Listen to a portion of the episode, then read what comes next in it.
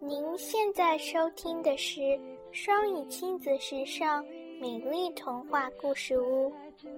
For you and me, a cake, a pie, I can see. A cake, a pie, for you and me. An egg, an ice cream, I can see. An egg, an ice cream, for you and me. 感谢收听，想收听更多中英文故事、童谣和每日朗读，请关注公众微信“双语亲子时尚圈”，也欢迎更多朋友参与和投稿。